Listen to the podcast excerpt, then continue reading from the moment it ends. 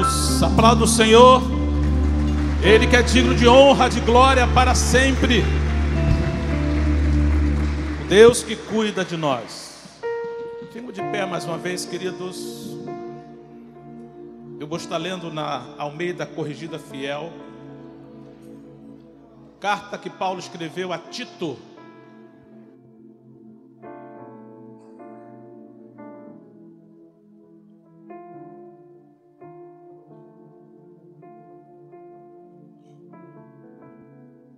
Capítulo de número 2. Desculpa, irmãos. Quero ler com os irmãos os 15 versículos, por gentileza.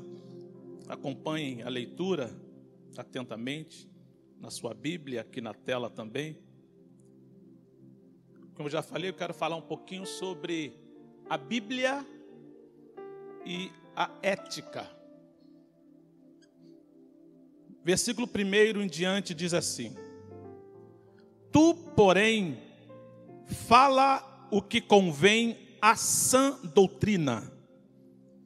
Os velhos que sejam sóbrios, graves, prudentes, sãos na fé, no amor e na paciência.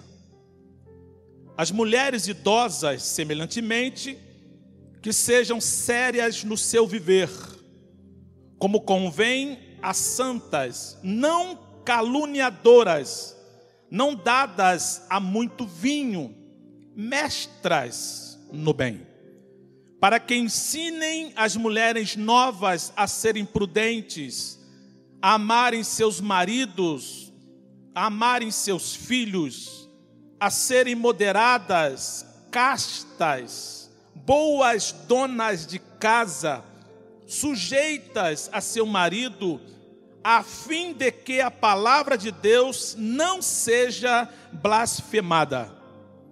Exorta semelhantemente os jovens a que sejam moderados.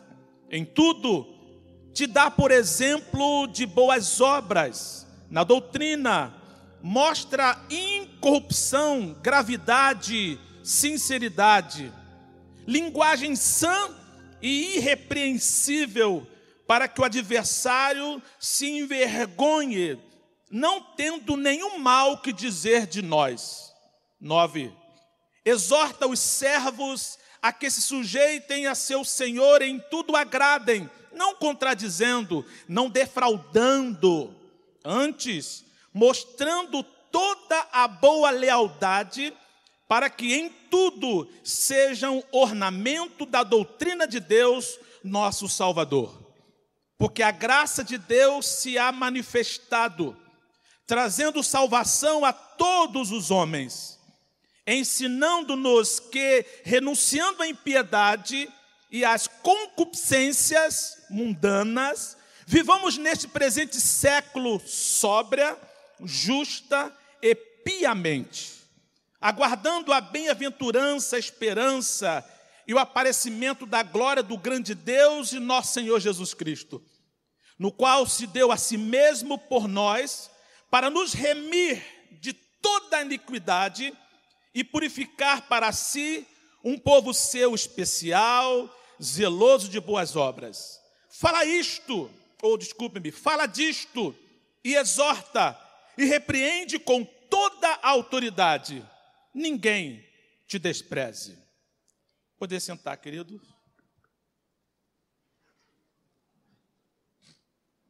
Está difícil. Aleluia. Antes de entrar aqui na palavra propriamente dita, queridos, a carta a Tito, ela é considerada uma carta pastoral, mas ela não é uma carta somente para os pastores. Muito pelo contrário. O ensinamento que Paulo dá a Timóteo, o ensinamento que Paulo dá a Tito deixa bem claro que eles, enquanto pastores, deveriam passar tais ensinamentos para os membros das respectivas igrejas que eles tinham contato. Então, nós entendemos que quando Paulo escreve para um pastor, na verdade também está escrevendo para a igreja. Simplesmente ele instrui aquele pastor Simplesmente ele diz o que ele tem que fazer e tem que ensinar. Então, as cartas pastorais, repito, não são cartas de pastor para pastor apenas. São cartas dirigidas a um pastor que tenha a obrigatoriedade de passar tais ensinamentos para a sua igreja. E olhando para todas essas é, lições, todos esses ensinamentos que esta carta, nesse capítulo em especial, nos traz, eu entendi que aqui está sendo colocado alguma coisa sobre ética. É claro que eu vou falar sobre ética cristã, dizendo a diferença da ética para a ética cristã. Mas é muito importante que a gente entenda algumas coisas. Por exemplo, o que significa a palavra ética? Ela vem de um vocábulo grego ethos, que significa costumes, hábitos, no latim, o termo usado correspondente é moral, no sentido de regras e normas. Aí que vem a confusão. A ética no nosso português, ela se confunde com moral. Aí você fala assim: o que é moral? E o que é ética? Então, quase senso comum, baseado num consenso dos estudiosos, ficou é, acordado o seguinte: a ética é o conjunto de valores e princípios que eu uso para a minha conduta no meio da sociedade. Então, quando eu tenho conjuntos de princípios, de normas, de regras que eu uso para viver em meio à sociedade, isso é a ética, ou seja, aquilo que está escrito é aquilo que está alencado ou elencado quais são os princípios para eu agir. Então, com a ética, eu vou descobrir quais são os princípios para eu agir. E a moral é a prática deste princípio. Pelo menos é o consenso que se chega, embora, embora as duas palavras no dicionário acabam se confundindo. Então, ética são os princípios. Moral é a prática desses princípios. Então, nós começamos a distinguir. Ética são os princípios para eu agir. E prática desse princípio é a moral. É o princípio colocado em prática. Repetindo, ética são os princípios, moral, a prática desses princípios. Agora vem um grande problema que nós precisamos conhecer. Na sociedade, quando vai se falar de ética, eles vão colocar a seguinte questão: o relativismo moral. Nós temos que entender como o mundo pensa e como é que devemos viver para, se necessário for, refutar, combater, contradizer o que eles estão dizendo. No relativismo moral, ou melhor, relativismo moral, é uma posição metaética. É uma palavra pouco usada, mas guarde essa palavra. Meta metaética. O que, que é a metaética? Faz aqui, ó, metaética. Vai, metaética. Isso. O que, que é metaética? É o julgamento moral ou de valores que variam. Olha, começou a ficar estranho. Que variam conforme entidades, diferente como indivíduos, cultura, classe social as propõe. Pronto. A metaética, ela vai simplesmente colocar em dúvida o que é certo e o que é errado. O teu certo pode não ser o meu certo. O que é errado para você pode não ser errado para mim. Olha o relativismo. No mundo não existe certo ou errado, pelo menos é o que se tenta colocar. Em algumas normas de leis, por exemplo, matar. É claro, tem uma regra, não pode, é crime, é diferente. Eu estou dizendo de condutas. Então, tenta se implantar no mundo e conseguem um relativismo. O que é verdade para você pode não ser verdade para mim. A ética, ela vai fazer a seguinte pergunta: o que devo fazer? E a ética vai mostrar alguns princípios. A metaética vai dizer assim: o que é bem? Ah, o bem para mim é isso, mas para mim é outra coisa. Então a confusão começa a surgir aí, no relativismo moral. E quando o relativismo se instala na sociedade, sem parâmetro, não tem como discernir certo de errado.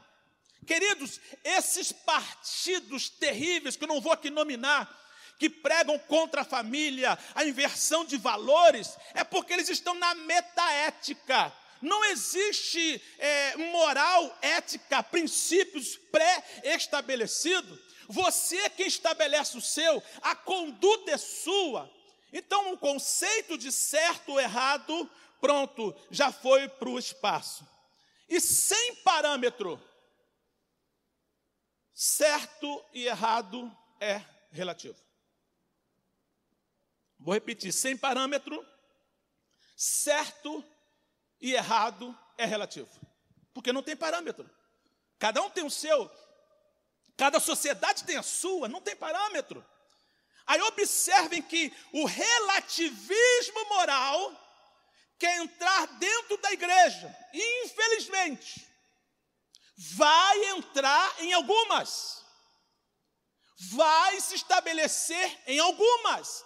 Olha o que, que Paulo diz quando escreve para um outro pastor, na primeira carta a Timóteo, capítulo 4, versículo 1.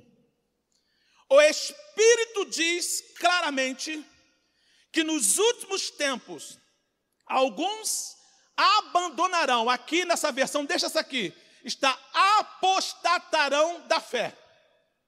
O que, que é apostatar? Apostatar é mudar. Quem é que muda? Quem já teve. Quem foi fiel um dia, quem praticou a palavra um dia e deixa de praticar, apostatou da fé. Quem é que vai apostatar? É quem um dia teve fé, quem um dia praticou o que nós estamos pregando aqui. Então, aonde vai acontecer isso? Infelizmente, em alguns púlpitos, em alguns pastores, em algumas igrejas que vão deixar entrar o relativismo e a Bíblia chama de doutrina de demônios. Isto é muito sério. Aí quando eu penso nisso, o que é que vem à minha mente? João 17, capítulo 17, versículo 15. Há uma oração de Jesus, a sacerdotal. Ele diz assim: Não peço que os tirem do mundo, mas os livre do mal. Mas os livres do mal. Ou seja, vai estar acontecendo coisas terríveis no meio do povo. Mas eu não peço que o senhor tire eles de lá, não. Eu quero que o senhor proteja-os, livre do mal, que eles resistam a isso. Aí eu faço uma colocação: como resolver essa questão da ética? Como resolver essa questão de moral? Como viver de uma forma que o relativismo moral não se instale na nossa família, na nossa vida, na nossa igreja, aonde nós estamos vivendo? Colocar uma segunda palavra, pós-ética, que é a famosa ética cristã. Nós vamos agora avançar não mais para a ética apenas, mas para a ética cristã, com nome e sobrenome. O nome ética, princípios, regras, normas e cristã tem a ver com Cristo, tem a ver com Bíblia, tem a ver com a verdade. Olha só o que significa ética cristã: sistema de valores fundamentado na obra realizada por Jesus com base na palavra de Deus. Ponto. Ponto. Agora vamos partir para a verdade. Agora nós temos um parâmetro. Agora não é mais o que eu quero. Agora não é mais o que a sociedade diz ou dita ou fala. Não é aquilo que o pastor está pensando. A ética com sobrenome, ética cristã, ela tem base na palavra do Senhor e os fundamentos são na obra, estão na obra de Cristo na cruz do Calvário e nesta palavra que é fiel e verdadeira. O mundo não acredita nisso, mas nós acreditamos. Porque, irmãos, o que não existe para o mundo é a verdade absoluta. Não existe. Cada vez, cada vez mais eles pregam isso. Só que nós, enquanto servos do Senhor, nós trabalhamos com verdade absoluta.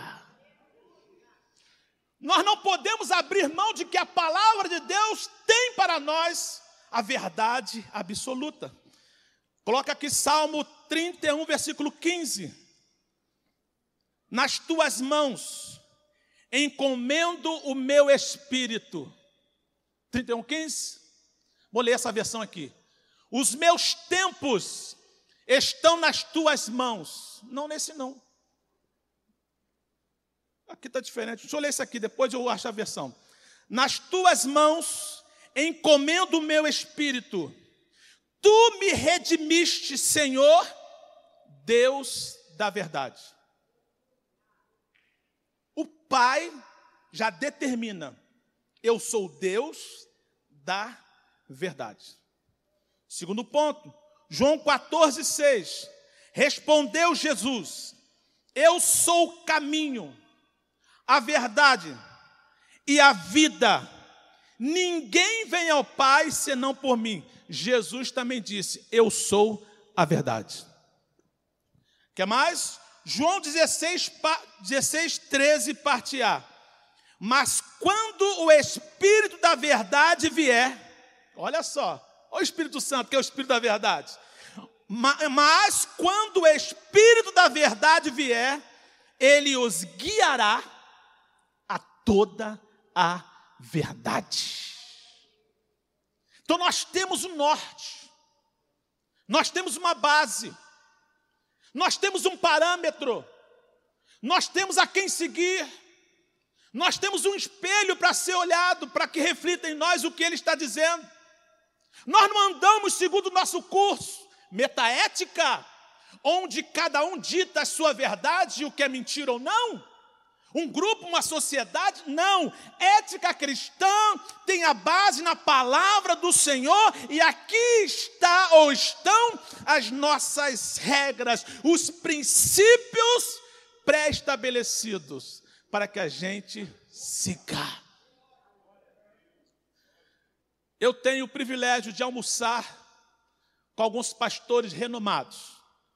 Aquele tipo de pastor com conhecimento tal da Bíblia, que você senta, fala o mínimo possível, deixa ele falar à vontade, que você só vai se alimentar ali, porque quando você fala, você perde.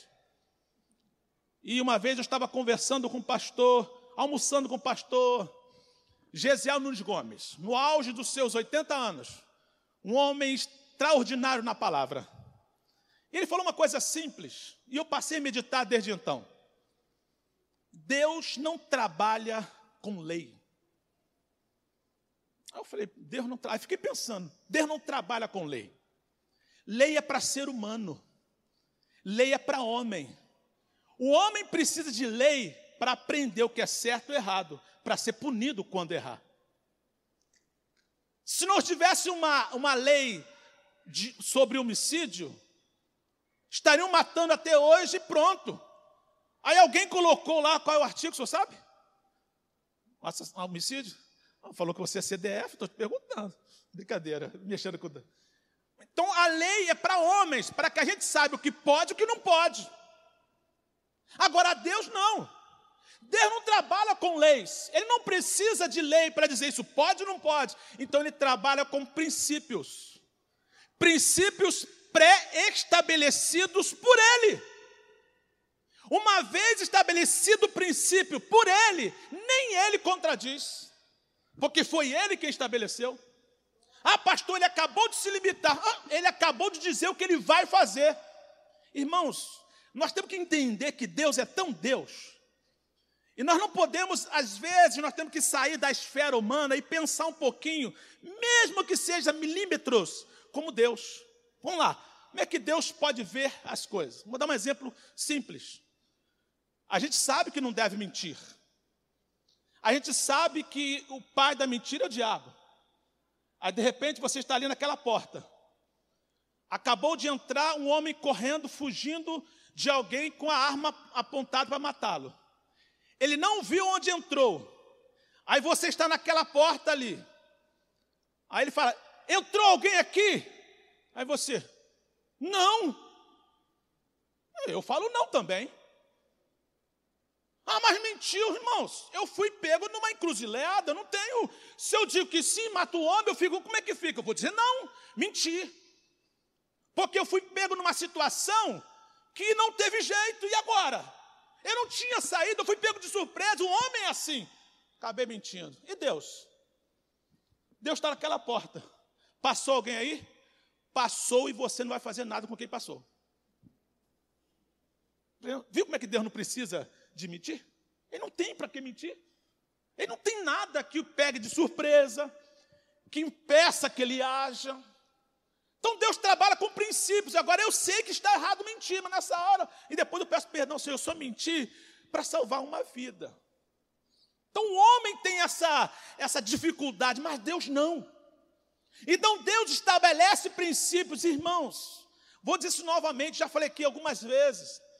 Deus não é um Deus de capricho. Deus de capricho no sentido de, ah, eu quero que seja assim, pronto. Mas por quê?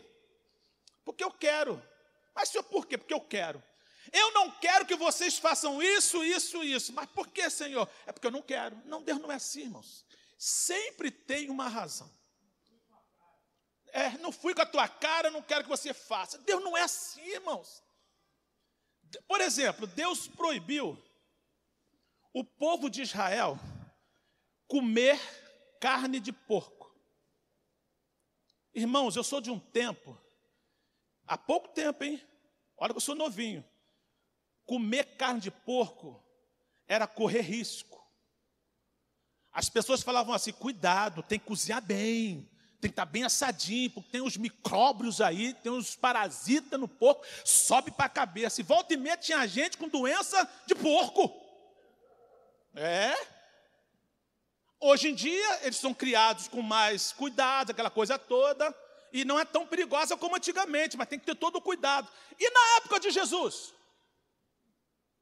Ou, desculpe, na época de Israel? Não tinha geladeira, não tinha conservar, não tinha como fazer as coisas mal assada, o povo ia passar mal. Aí o que Jesus faz, o que a Bíblia faz, o que Deus faz? Proíbe carne de porco. Depois se descobre que era para a saúde deles. Não era só proibir por proibir. Quer outro exemplo? Circuncisão. Cortar o prepúcio do homem no oitavo dia. Era marca. Irmãos, o negócio deve doer, mas isso acontecia. Irmãos, passa-se anos e anos e anos e anos. E agora, os médicos descobriram que a circuncisão evita uma série de doenças e por isso é benéfica para aquele período. Hoje em dia, não. Hoje em dia tem higiene, hoje em dia não se precisa, mas naquela época, muitos homens sofreriam se não fizesse a circuncisão. E Deus vai explicar: olha só, faça a circuncisão, porque segundo a genética e tal, tal, tal, quando faz melhora, porque senão. Deus vai explicar. O homem ia saber milhares de anos atrás. Aí Deus vai proíbe. Proíbe não, coloca uma marca e essa marca beneficiou muitos homens. Percebe-se que Deus, dá para perceber que Deus não é aquele capricho. Eu não quero, não fica tua cara, não faz isso. Não, quando ele estabelece uma proibição, é melhor obedecer, porque é melhor para a gente. Sabe por que a Bíblia diz claramente, categoricamente, que os caminhos do Senhor são delícias? Irmãos, não tem prazer maior do que viver ao lado do Senhor. 53 anos de idade, graças ao bom Deus, eu nunca dei uma voltinha no mundo. Mas eu não sinto falta de nada, a minha infância, a minha juventude, com toda a repressão da Assembleia de Deus antiga, eu olho para trás e respiro aliviado. Como foi bom! O caminho com o Senhor é caminho de bênção. Olha que a igreja que eu fiz parte proibiu o futebol, hein? É, Gustavo. Segundo os antigos, está escrito na Bíblia, parabola. Aí depois descobriu que não é parabola, é parábola. tira a trave. Os irmãos usavam como uma trave de futebol, não é trave, não, aquele trave é um cisco grandão no olho. Ainda tem o texto dizendo assim: o juiz é iníquo. Proíbe o futebol. O juiz é iníquo, tira a trave e para a bola. Aí depois, para finalizar, o pastor Davi está me lembrando: joga a rede no mar. Eu vivi nesse período. Mas assim mesmo, uma vida deliciosa, porque foi toda a minha infância ao lado do meu Senhor. Então entenda isso. Os princípios pré-estabelecidos, irmãos, não são princípios de homens. Esses princípios, esses costumes de não pode jogar bola, não pode ir para o cinema, não pode ir à praia, essas coisas de homem, tanto é que caiu.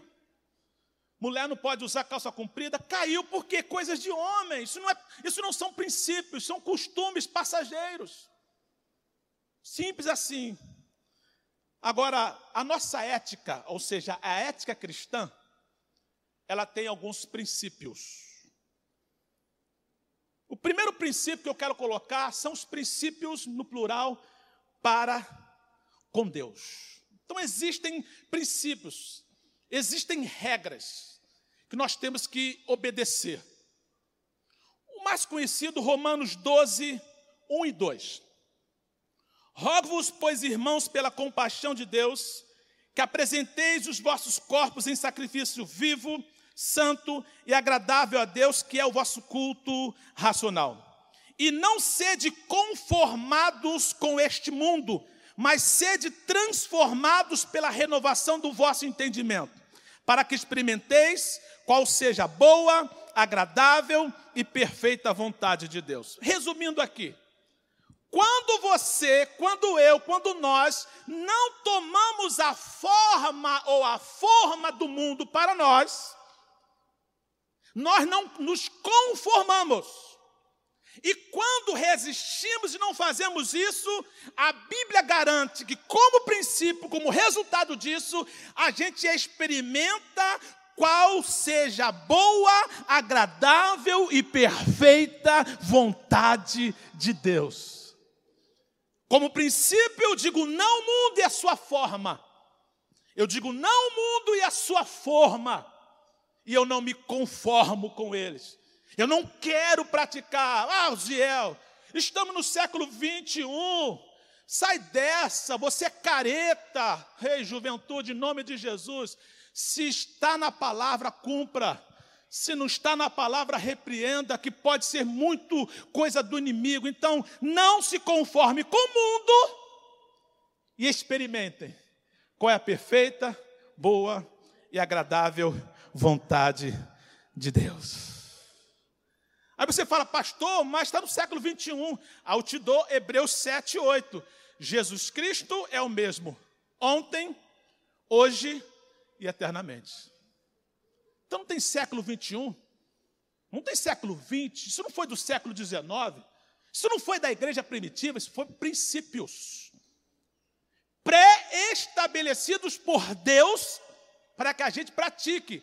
Ética cristã, princípios pré-estabelecidos na palavra, moral, a prática desses princípios. Aí a Bíblia vai dizer que a nossa ética, a ética cristã, também deve ser usada como padrão de vida no nosso dia a dia. Olha só o que, que diz, primeira carta de Pedro, capítulo 2. Amado, versículo 11. Amados, insisto em que, como estrangeiros e peregrinos no mundo, vocês se abstenham dos desejos carnais que guerreiam contra a alma. Vivam entre os pagãos de maneira exemplar, para que naquilo em que eles os acusam de praticarem o mal, observem as boas obras que vocês praticam e glorifiquem a Deus no dia da sua intervenção. Olha que coisa linda. Olha que responsabilidade. Olha que atitude digna. A Bíblia reconhece Existem desejos carnais dos mais diversos que guerreiam, ó, oh, estão guerreando. O que está acontecendo com você é uma guerra interna da carne contra o espírito, o desejo carnal, mas o espírito quer outra coisa. Você sabe o que é certo, você sabe o que é correto, mas a carne insiste em praticar aquilo que não deve. Aí Deus diz assim: vivam entre os pagãos. Vivam entre esses mundos, já que vocês não são conformados com eles. Sejam exemplos, para que naquilo que eles os acusam de praticarem o mal, observem as vossas boas obras que vocês praticam e glorifiquem a Deus no dia da intervenção.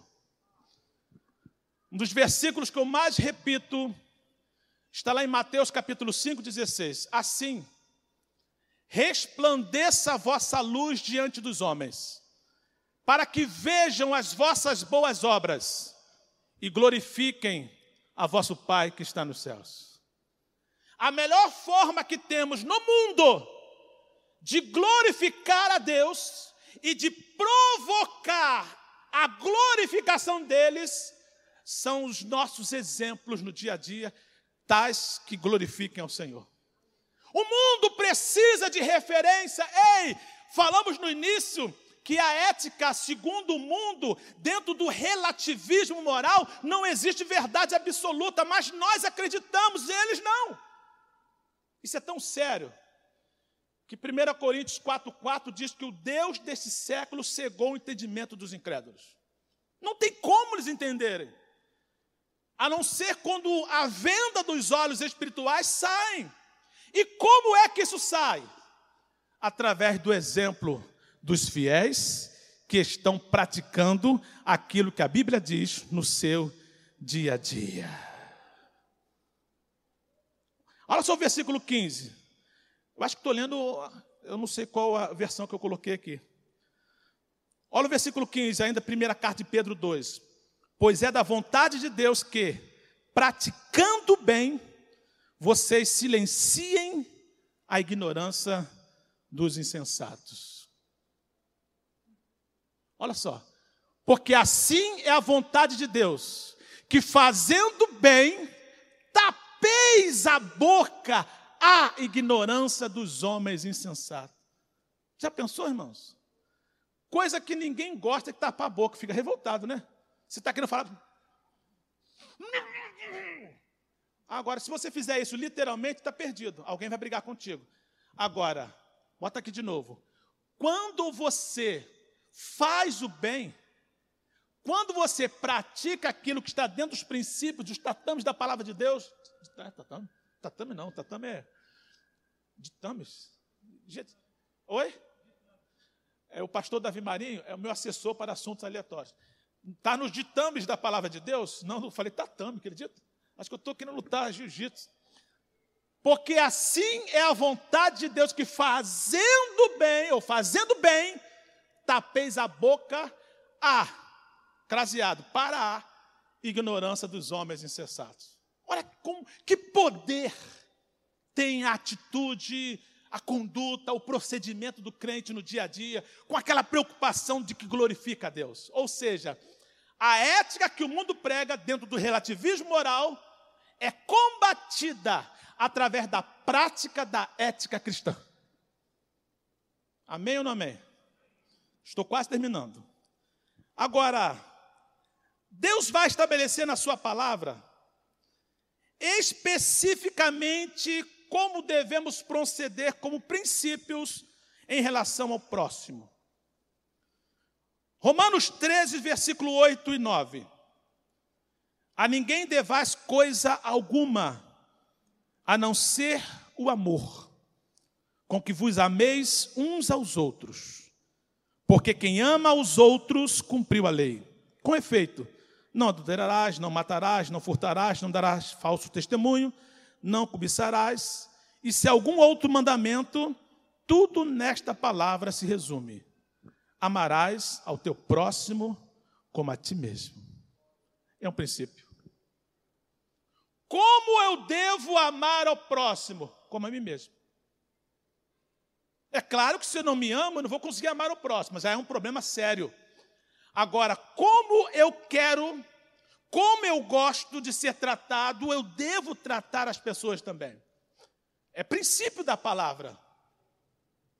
Tiago, capítulo 1, versículo 1, diz assim: Meus irmãos, não tenhais a fé de nosso Senhor Jesus Cristo, Senhor da glória, em acepção de pessoas. Não faça acepção de pessoas. Então, trate as pessoas. É princípio. Eu falei hoje de manhã e vou falar com vocês aqui que de repente você seja incentivado, como Deus está tocando no meu coração, se tocar no seu, você faz a mesma coisa. Eu tenho olhado para algumas crianças e passa por mim algumas famílias, eu fico olhando assim, e Deus tem tocado no meu coração. Visite uma dessas casas. Sabe aquele aquele aquele nosso projeto Faça uma criança feliz? Nós estamos fazendo aqui na igreja. Mas quem sabe um vizinho seu, uma pessoa que passou na rua, sempre passa uma senhora com duas crianças no sol ali, você olha assim, a vontade é parar, Posso falar com a senhora? Pode começar a tocar? Posso falar com a senhora? Ir na casa da pessoa. Está no meu coração, meu presbítero João foi lá, eu vou ver se eu vou essa semana, que eu fiquei bastante tribulado esses dias, eu não pude ir lá, mas irmãos aqui da igreja foram. Pareceu que um irmão, praticamente fugido de, do região dos lagos, tinha nove filhos. Uma situação tão terrível, ele mostrou a carteira de um dos filhos de pastor, a vice-presidente de uma igreja. Foi pastor, agora está preso, tráfico. A filha dele era de ministro de louvor da igreja, da igreja dele lá. Agora também está presa, mas foi solta porque está grávida. E assim o bebê vai presa de novo. Umas crianças, tudo com nome de, de profeta da Bíblia. Só que ele chegou com cinco. Aí tinha, estava acontecendo uma reunião aqui, tinha muita comida. Eles saíram daqui abençoados. Eu liguei para o presbítero João, ele veio da, da, da, de engenheiro pedreira com uma Kombi para levar, porque estava chovendo, e para levar todo mundo só numa Kombi. E Deus tem me tocado para fazer alguma coisa, quem sabe? Você também vai ser tocado nesse final de ano, fazendo alguém feliz. Você, Deus vai te tocar, você não pode fazer tudo, mas faça a sua parte porque você quer isso para o seu filho, você quer isso para você. Então, querido, faça para os outros, é algo muito singular, é princípio da palavra de Deus, não tem a ver com salvação. A gente não pratica obra para ser salvo, mas como nós somos salvos, praticamos as boas obras. Então toca no coração, Senhor, e faça isso. E você vai se sentir bem. Porque isso é princípio, faz parte da ética cristã. É muito mais do que fazer uma doação. É um princípio da ética cristã. Regra, princípios. A moral é ser praticante, praticante destas verdades. Isso é muito bonito, isso é muito sério, isso é extraordinário. Para finalizar, queridos, eu não posso deixar de falar sobre isso. Quinto lugar, a ética cristã para com a questão da sexualidade cristã e do casamento. Primeira carta aos Coríntios, capítulo 7, a partir do primeiro versículo, diz assim: Ora, quanto às coisas que me escrevestes, bom seria que o homem não tocasse em mulher, mas por causa da prostituição, cada um tenha a sua própria mulher, e cada uma tenha o seu próprio marido. Olha como é que é sério, isso aqui é princípio, tá? Deus começa a nos dar algumas regras. O marido pague à mulher a devida benevolência, e da mesma sorte a mulher ao marido. A mulher não tem poder sobre o seu próprio corpo, mas tem-no o marido. E também da mesma maneira o marido não tem poder sobre o seu próprio corpo, mas tem-no a mulher. Mas, se as feministas, desculpe aqui quem é, lerem isso aqui, chega a ficar até streamlick. Porque não entendem. Porque menina cristã entende isso aqui. A Bíblia não é machista, tanto é que coloca os dois lados. É claro que o homem não pode forçar a mulher. Aí já é crime. A mulher não pode exigir do homem simplesmente porque ele acabou. Não, isso também está muito errado. Agora, partindo dele, a cobrança é o que ele deve. Partindo dela, a importância para o que ela tem que fazer. Não é uma exigência, eu vou porque a Bíblia diz que acabou. Não, aí já é a estupidez, pode ser considerado até estupro. Mas está falando de ninguém privar, porque tem gente que dorme de calça jeans, com o fecheclé virado para trás, porque está com raiva do marido. Então essas brigas, eu sei que ele quer, só por isso eu vou. É isso que a Bíblia está falando. Não pode. Agora, como um acordo, não estou bem. Tem um marido que chegou para a mulher e falou assim: Bem, o que foi? Você está com dor de cabeça? Ela, não. Ah, então tá. Só queria saber. Aí eles foram deitar. Aquela desculpa de dor de cabeça não funcionou mais aquela noite. É claro que o casal se entende, mas a Bíblia cuida disso. Ainda diz assim: não vos priveis, não vou nem ler, uns aos outros. Ah, eu vou jejuar, mulher. Um mês. A Bíblia diz que só, até pode, porque tem igreja aí que é terrível, né? Eu fui pregar numa igreja, era um domingo, no outro domingo ia ser Santa Ceia, né? O pastor falou assim: Atenção, igreja, casais, domingo é Santa Ceia. Então, é? os casais, nesse período.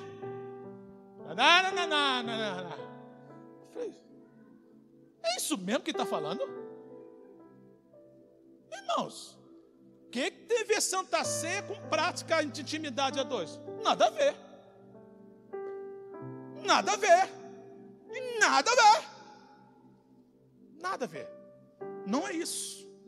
Agora eu quero me consagrar, sentir o desejo, só, segundo a Bíblia, com consentimento mútuo.